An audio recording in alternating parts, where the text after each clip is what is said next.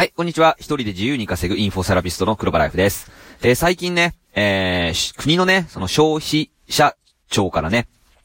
小顔矯正に対する、その広告のね、その、まあ、表記について、あのー、ちょっと取り締まりがあってですね、あのー、そこのね、あのー、ホームページのね、その、文章とかをね、あの古代広告という形で、あの、まあ、直すようにね、そういう指摘があったんですね。うん。で、いくつかね、その、ホームページがね、載ってたんですけども、なんかね、見るとね、やっぱりね、その、一般消費者が見ると、すごいなーとかね、思うような、あの、記載がしてあるんですね。例えば、その、まあ、いわゆるビフォーアフターですよね。あの、施術をする前と施術をした後で、まあ、こんだけ違いがありますよとか、あの、まあ、顔のね、その骨格がね、あのす、べて、まあ、例えば整って、小顔になって、あの、顔の幅がね、2センチぐらい減少しますよとかね、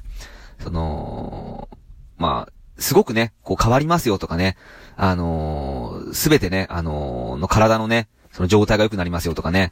まあ、あのまあ、簡単に言うと、その、ま根拠がないことを、あの、並べ立てて、あたかもすごい効果がありますよっていう形で、まあ、その古代広告というかね、その、そういう風に表現するっていうことに対して、やっぱり消費者が、それを見てね、ああ、すごいな、こんだけ変わるんだと思って、やってみようとか思うように、させる表記っていうのはダメだっていうことなんですよね。うん。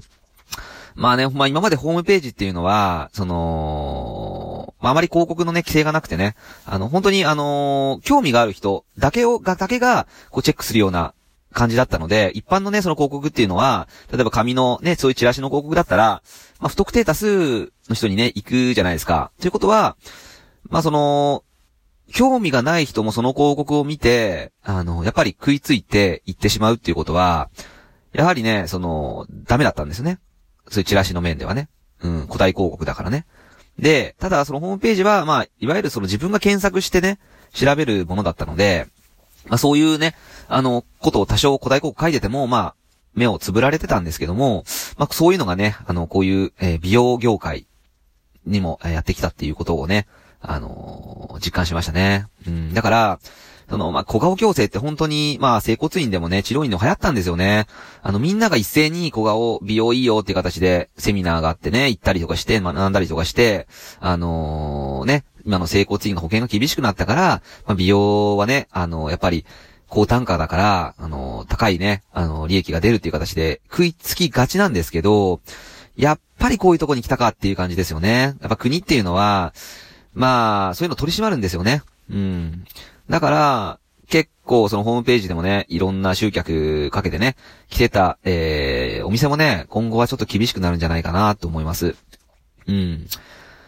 まあね、あの、時代の流れで、まあ、いろんなこう変化が起きる中、あのー、みんながやっぱりやるっていうことは、それなりに、まあリスクもかかってくるし、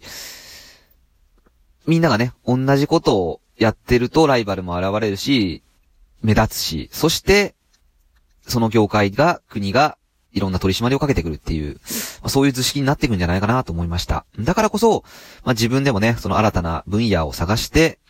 やっていくっていうことをね、あの、痛感させられるんじゃないかなと思いました。はい。じゃあ今日は、その、今の治療院業界、整骨院業界の小顔矯正の取り締まりについてお話ししました。以上です。